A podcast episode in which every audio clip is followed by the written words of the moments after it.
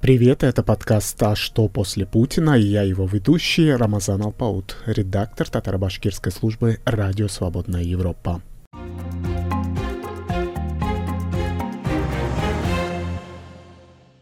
С началом полномасштабного вторжения России в Украину Башкортостан часто оказывается в топе самых разных рейтингов. Но есть один нюанс – в топе худших – так, республика возглавляет список регионов Приволжского федерального округа по количеству погибших в Украине. Кроме того, Башкортостан постоянно в лидерах России по этому показателю. В бюджете республики на 2024 год заложено 4,6 миллиардов рублей на поддержку мобилизованных добровольцев и другие нужды. При этом бюджет на этот год дефицитный. Дефицит, кстати, составляет 10 миллиардов рублей. Власти постоянно преследуют активистов, особенно башкирского национального движения. Нормальных условий для независимых СМИ нет. Впрочем, в этом вопросе все плохо не только в этой республике. А как это все связано с тем, что будет после Путина, спросите вы? Все просто. Помимо прогнозов экспертов, важно еще показать то, что Путин оставит после себя, в данном случае в Башкортостане. Обо всем об этом я поговорил с журналистом из Башкортостана Русланом Валиевым.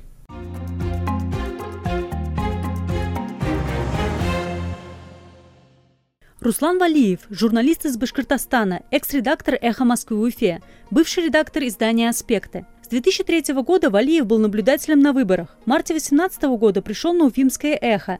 В мае того же года стал шеф-редактором. В том же году после истории с вынесенным бюллетенем стал членом участковой избирательной комиссии. В 2019 году вошел в Совет по правам человека при главе Башкортостана, где поднимал темы преследования Айрата Дельмухаметова, нарушений на выборах и ограничений прав на митинги. В настоящее время проживает в Германии.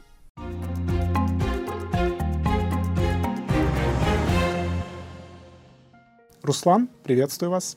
Да, здравствуйте, Рамазан. В Башкортостане Совет родителей рекомендовал создать в школах патриотические уголки. Это на фоне информации о том, что Башкортостан в лидерах ПФО и даже России по количеству погибших в Украине. Вот скажите, Ради Хабиров так любит свое кресло, что готов на все? Я не могу не согласиться с этим предположением. Э, исходя из того, что я наблюдал, находясь в республике, э, то, что я наблюдаю в последнее время, э, исходя из того, что я слышал от людей, которые были к нему приближены, да, в общем-то, и вспоминая то, что я наблюдал сам, когда в качестве журналиста или общественника бывал на мероприятиях, которые проводил Хабиров и отвечал на наши вопросы. Да, скорее всего, это абсолютно точный ответ.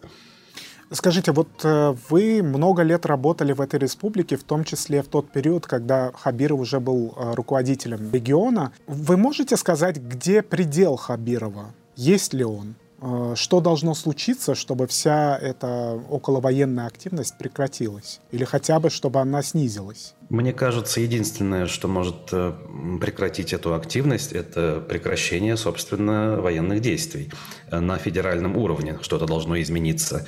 Э, в тех условиях, в которых сейчас существует так называемая бывшая федерация, руководители такого плана, как Ради Хабиров, полностью встроены в вертикаль, э, от этой же вертикали полностью зависят.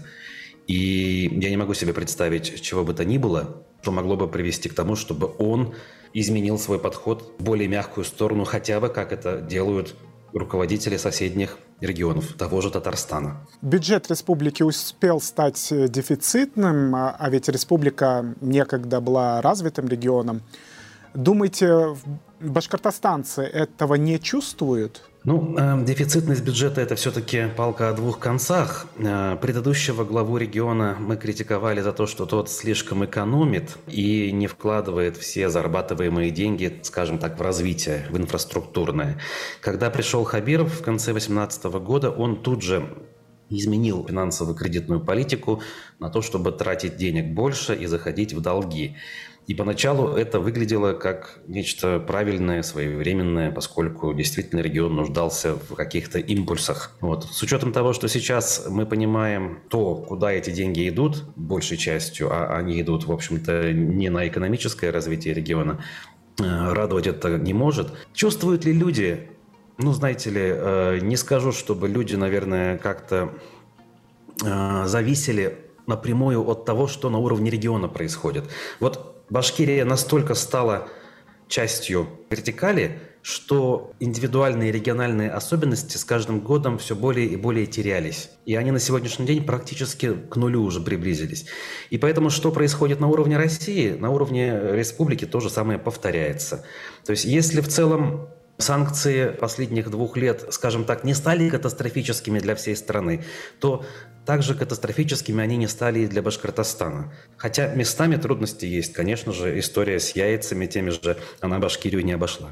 Но тем, тем не менее, а, Башкортостану наверняка пришлось пересмотреть э, список своих торговых партнеров, потому что развитые республики Башкортостан и Татарстан имели очень много партнеров как раз на Западе, и Европе прежде всего.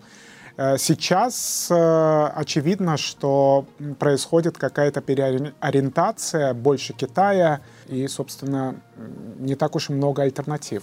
Да, тут я не могу не согласиться. Я вспоминаю э, с, мягко говоря, ну, э, с ностальгией, э, что у нас были прямые рейсы из Уфы даже во Франкфурт на Майне в свое время.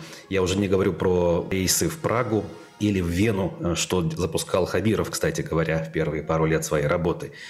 И на одной из встреч э, говорил, что надеется, что когда-то у нас появится э, рейс в Милан, куда можно будет ездить за замечательными покупками. Кстати говоря, слыша это, я понимал, что в душе человек все-таки все-таки э, Европа ориентирован, скажем так, да, и западно ориентирован. Но конъюнктура э, и те реалии, в которых он существует и работает, вынуждают его вести так, как он себя ведет.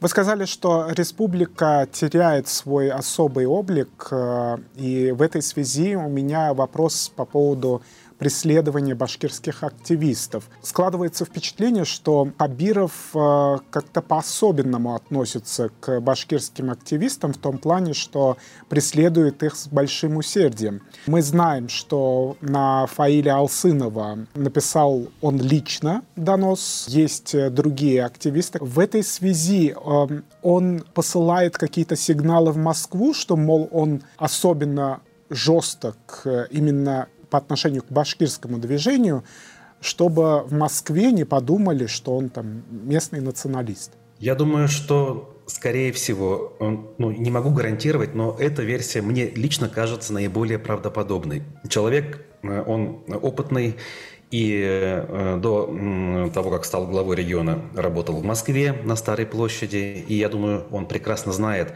те критерии, э, с помощью которых оценивается эффективность работы руководителей субъектов, прежде всего национальных субъектов. И понимая это, вернувшись в регион, в общем-то, он сразу взялся прежде всего за национальных активистов. Хотя в тот момент проблема не выглядела острой. И национальные активисты даже во многом, многие из них приветствовали смену руководства региона и приезд Хабирова в регион как ну, этнического башкира, хотя бы частично. То есть э, преследование, мне кажется, не было э, объективно хоть как-то обусловленным, но оно быстро действительно началось. Вспоминается э, активность Хабирова по преследованию активистов буквально в первые полгода его работы, когда во время Всемирного Курултая Башкир были активисты, некоторые, разумеется, не все, э, выведены из зала за руки, за ноги. А через 2-3 недели после мероприятия он лично в интервью мне, кстати, на «Эхе Москвы» говорил, что будет категорически жесток э, с любыми проявлениями национализма. И здесь он назвал националистов изначально и без, без обиняков, скажем так, э, не хорошими элементами. Причислил их к экстремистам сразу же и сказал, что будет с ними бороться всеми возможными способами. При этом не обосновав, а в чем же э, их вина, в чем же их, э, не знаю, опасность вообще их существования. Скажите, пожалуйста, вот карикатурщик есть такой Камиль Бузыкаев. Некоторые СМИ пишут, что он близок к властям. Как вам кажется, он действительно близок к властям? Он один из тех, кто был среди той части общественности, которая ждала Хабирова и его команду в Уфе и всячески приветствовал, в том числе в своих карикатурах э, Хабирова, и не только его, кстати. Ну и, например, бывшего соратника Хабирова Ростислава Мурзагулова, ныне частого спикера, который на Эдель Реалиях дает интервью, критикуя бывшего своего патрона. Э, назвать Бузыкаева частью республиканской элиты я бы не осмелился, но он абсолютно лоялен, конечно же, Хабирову лично и всему, что он делает, объясняя это тем, что любит этого человека и уважает очень давно. И даже если тот, Хабиров имеется в виду, где-то ошибается и, может быть, поступает в разрез с представлениями Бузыкаева, он все равно будет его поддерживать, потому что речь идет о личной преданности, при этом не связанной с тем, что они как-то вместе были задействованы в каких-то делах. Ну, так я это вижу. Бузыкаев публиковал карикатуру. На ней женщина держит в руках блюдо с чак-чаком. На голове у нее колфак, а над ней э, нависает растяжка с надписью «Welcome to Каза». Э, татары в Татарстане очень оскорбились, э, и кто-то пожаловался даже в прокуратуру. Как это восприняли татары Башкортостана? Сложно сказать, что татары как-то организованно возмутились и хотели высказаться или высказались даже в адрес Бузакаева. Татары Башкортостана все-таки, мне кажется, преимущественно ощущают себя башкортостанцами, именно жителями Башкирии, и как бы идентичность у них в этом смысле немножечко смешанная.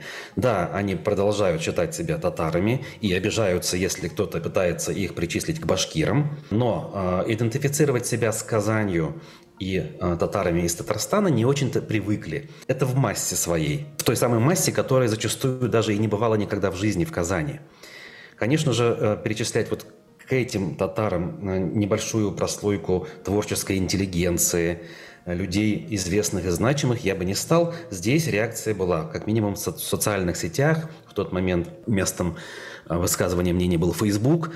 Звучали претензии, безусловно, и обиды определенного рода. Но ничего существенного, такого, чтобы кто-то подавал какие-нибудь заявления в Следственный комитет, я не припомню. Да и история, в общем-то, быстро забылась.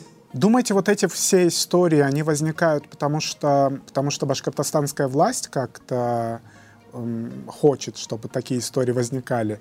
Или это вот э, люди сами делают, как Бузукаев, например? В случае с Бузыкаевым я не склонен искать э, сложные конспирологические теории э, в его э, творчестве, скажем так, с позволения сказать. То есть он сам видит, и видит он на самом деле неплохо, может, по крайней мере. В лучшие свои пару лет, когда он был свободен от тисков собственной причастности к пропаганде, он был очень оперативен, очень остр, смешон в хорошем смысле сатиры.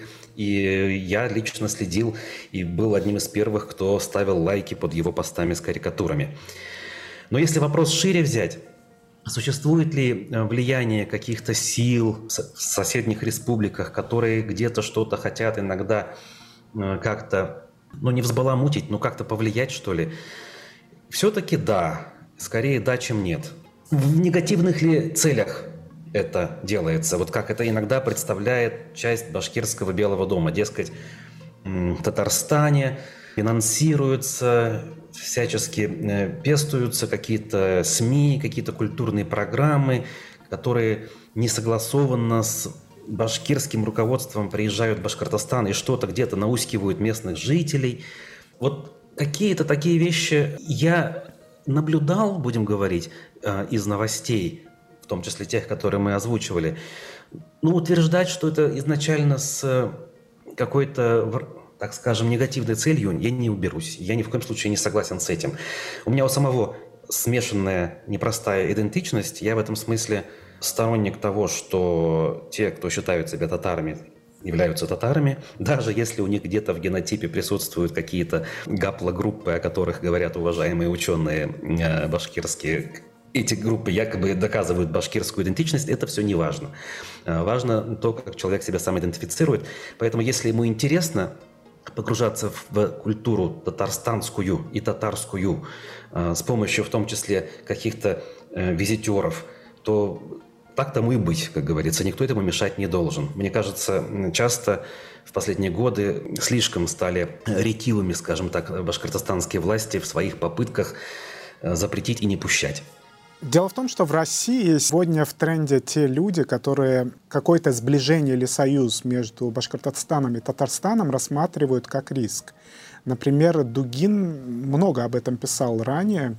И в этой связи возникает вопрос, а, нет ли тут э, каких-то вот э, щупалец э, из Москвы, которые провоцируют вот эти вот какие-то склоки между республиканскими элитами? Очень бы хотел знать ответ на этот вопрос. И здесь у меня внутри две концепции борются – с одной стороны, когда я побывал вот некоторое время рядом с властями, будучи журналистом, ну, будем говорить, пула даже, в некотором смысле регионального, да, я был часто рядом в нужные какие-то моменты. У меня не сложилось впечатление, что там сидят сплошные э, семи пядей во лбу гении, которые способны просчитать многое или даже все и вся и, и, в этой, и с целью реализации своих вот этих расчетов способны выстраивать многоходовые комбинации. С другой стороны, одно дело Уфа, или даже Казань и э, Старая площадь. То есть, наверное, там э, чуть больше способностей к подобного рода махинациям, манипуляциям и многоходовкам. Поэтому исключать этого я не могу. Все может быть. Действительно, усиление, даже неформальное усиление единства поволжских народов, особенно тюркоязычных, действительно может выглядеть в глазах Кремля как серьезный риск если не завтрашнего, то послезавтрашнего дня. Вы много говорили о том, что о том, что Хабиров очень сильно старается, и, собственно, это показывают э, факты. Думаете, в Кремле оценят старания Хабирова? Ой, нет, конечно. То есть пока удобно, пока вот здесь и сейчас он делает то, что нужно здесь и сейчас, это все как бы идет э, в заслугу. KPI выполняется. Если завтра посчитают иначе, по разным причинам, совершенно любым, наверное, прежде всего идеологическим или политическим, но никак не экономическим, потому что не до экономики сейчас Кремлю. Так вот, если что-то такое сработает, э, никто прошлые заслуги Хабирову вспоминать не будет. Вышвырнут в одночасье легко. На мой взгляд, это здесь касается не только Хабирова. Почти всех, кроме э, редких, таких как глава Чечни, скажем так, губернаторов. После начала вторжения России в Украину и закрытия проектов «Эхо Москвы» вы полтора года были редактором издания «Аспекты». Поясните, как и кем было инициировано создание этого издания, кем оно финансировалось? Э, тот самый случай, когда э, творческий коллектив во главе угла. Ну, лично моя идея, которая воплотилась благодаря тому, что бывшие коллеги, часть, по крайней мере, бывших коллег с «Эхо Москвы» э, смогли собраться с духом в начале. Мы собрались с духом где-то через две недели уже после того, как 4 марта нас разогнали. Условно говоря, там 25 числа марта мы уже знали, что 1 апреля мы что-то запустим. Был э, круг знакомых людей э, в Уфе, в республике, которые нас поддерживали и до того, размещая рекламу ли, напрямую ли. Часть из них согласилась нас поддержать в финансовом смысле, для того, чтобы мы могли хотя бы запуститься. Нужно было кое-что э, из оборудования обновить. Надо сказать, что, скажем так, «Эхо Москвы» тоже ну, не, не могло отли... Э, похвастаться тем, что у нас были какие-то супер активы, когда мы работали и были частью этой вертикали эхо но как бы что-то у нас было, а что-то нужно было обновить. И, в общем, э, буквально несколько, ну, в пределах двух десятков да, не больше, конечно же, людей, которые нас поддержали тогда. И по большому счету э, продолжают поддерживать аспекты до сегодняшнего дня уже без моего участия. Без моего э, участия в качестве главреда, каковым я оставался действительно в первый год с небольшим. Вот в журналистских кругах Уфы говорили о том, что к этому имела отношение как раз администрация Радия Хабирова. Это так? Администрация Радия Хабирова, если и имела к этому отношение, ну, только такое. Я поставил администрацию в известность.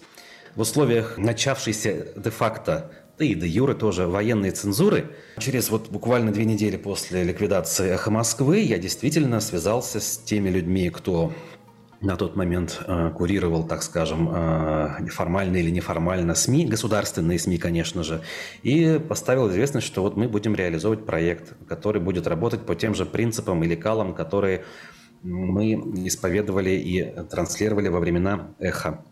Если это можно назвать согласованием, то это согласование я действительно получил. Потому что, в общем, ну, не хотелось что-либо делать и запускаться, с, понимая, что завтра нас разгонят в физическом э, и в юридическом смысле. Да. Они как-то влияли? Хабиров лично. Хабирова не обращался сам. Ага, так. А вот эти люди как-то влияли на редакционную политику? Нет, конечно. Э, у нас такого не было никогда и во время «Эхо», кроме нескольких попыток повлиять на нас косвенно оказав давление. Было, что у нас отключали сайт или отключали электричество в гостинице, где у нас находилась редакция, из-за, из чего мы не могли взять интервью у кого-то очень важного с точки зрения э, оппозиционного настроя. Вот. И здесь то же самое, конечно. Мне кажется, имело значение э, репутация определенная, как бы, и выстроенные на протяжении длительного времени взаимоотношения.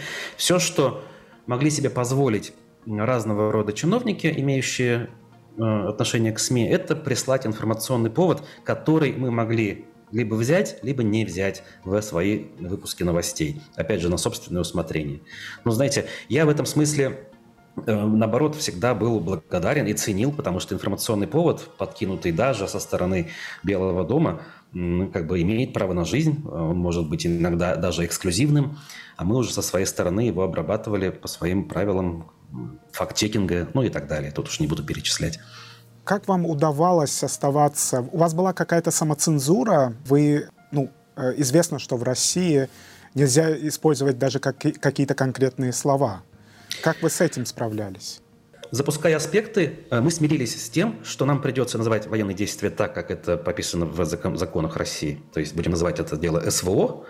Вот. И дальше все из этого вытекало, грубо говоря. Мы об этом, конечно, будем говорить. Надо сказать, коллеги до сих пор продолжают об этом говорить в режиме реального времени. Мы, по сути, единственные э, СМИ, мы, по старой привычке я называю мы, Эм, единственная СМИ, которая продолжает ежедневно публиковать сводки о похоронах военнослужащих. То есть и, и, вот ваше издание это делает, но если говорить о тех, кто базируется, собственно, в Башкирии, аспекты единственные. Но называем мы это вот именно так, как, к сожалению, вынуждены называть. На это как, никак не реагирует власть, я имею в виду на то, что вы публикуете информацию о погибших, потому что это очень часто становится причиной того, почему людей обвиняют в каких-то фейках? Не было, при мне никаких э, реакций на этот счет не было. Э, ни формальных, ни неформальных, никаких совершенно. Но опять же, думаю, Дело в том, что все-таки речь о том, что во всем остальном э, подача была исключительно в рамках вот ныне действующих законов и со ссылкой исключительно на чиновников, которые отчитываются о похоронах в том или ином муниципалитете. Вот мы же эти данные аккумулируем исключительно из открытых источников, а не откуда-то из собственных каналов, которых на самом деле нет. В общем, то же самое, что делает э, издание Дель Реали, э, подводя сводки по другим э, субъектам и по Башкирии тоже. Были ли какие-то персоны нон-грата или люди, пригласив которых вы понимали, что у вас будут проблемы. Например, тот же Фаиль Алсынов или другие башкирские активисты. Тут я должен сказать, э, как есть. Вот, скажем, до закрытия «Эхо» никаких э, персон нон-грата у нас не было. На «Эхо» могли быть приглашены э, абсолютно все, кого мы считали нужным. Вот. И, надо сказать, от ребят ныне запрещенного и ликвидированного Башкорта у нас регулярно бывал Руслан Габасов – но Фаиль, к сожалению, ну, по собственным соображениям не приходил. А если говорить про период аспектов, то да, Тут этот список как раз вот, он был и небольшим, но он, к сожалению, все-таки был. И в него как раз вошли представители запрещенного и ликвидированного движения Алексея Навального, назовем это широко, да, ФБК и прочее, и э, башкирские национальные активисты, э, вроде э, тех, что мы только что э, вспомнили. А почему вы ушли все-таки? Я? Угу. Я лично. Понимаю, что я все-таки не могу делать э, работу свою полноценно, понимаю, что э, в любой момент она может прекратиться и не самым благоприятным э, образом, я воспользовался возможностью э, для того, чтобы релацироваться, как это сейчас называется, да. И в конечном итоге я оказался в Берлине, где э, планирую продолжить свою журналистскую работу с коллегами из «Эхо Москвы», коих здесь в Европе в целом и в Берлине в частности достаточно, скажем так. Пока я еще не приступил и не вошел в активную фазу, наверное, говорить э, преждевременно о деталях. Ну, в перспективе я надеюсь, что как бы это станет понятно, и, в общем, вопросов ни у кого не будет. То есть тут целый ряд факторов сыграл, как я уже это упомянул. Это и факторы рисков возможных, э, факторы э, морального неудовлетворенности моральной, соответственно, от той работы, которую мы хоть и пытались сделать по максимуму, насколько это возможно, но, как мы только что выяснили, мы все равно э, вынуждены были Конечно, отступать от принципов, э, с которыми мы сами не согласны, конечно, да, с отступлением, безусловно. Вот. А, но при этом мы все равно считали и считаем, что даже та работа, которую мы делаем, она все равно в некотором смысле полезна для хотя бы определенной части общества. Аудитория, благо, есть. Ее даже больше стало в интернете, чем было у «Эхо Москвы» в свои лучшие годы. В общем, вот так. А, поэтому я, соответственно, такое решение принял. Оно было непростым, оно формировалось не в одночасье, довольно длительное время. Ну, благо, мне не приходилось э, это делать спонтанно, как многим это пришлось, да, там резко и без подготовки, то есть у меня это было постепенно, вот, и, соответственно, я теперь здесь, а коллеги работают без меня. Я лишь иногда появляюсь в качестве, так скажем, ведущего утреннего обзора для того, чтобы, ну, помогать ребятам, а за все остальное отвечают они. Руслан, благодарю вас за ваши ответы. Спасибо вам, что пригласили, что мы увиделись. Я напомню, что у нас в гостях был журналист из Башкортостана Руслан Валиев. Э, смотрите и читайте нас на сайте idelreal.org, а также в наших соцсетях. До новых встреч!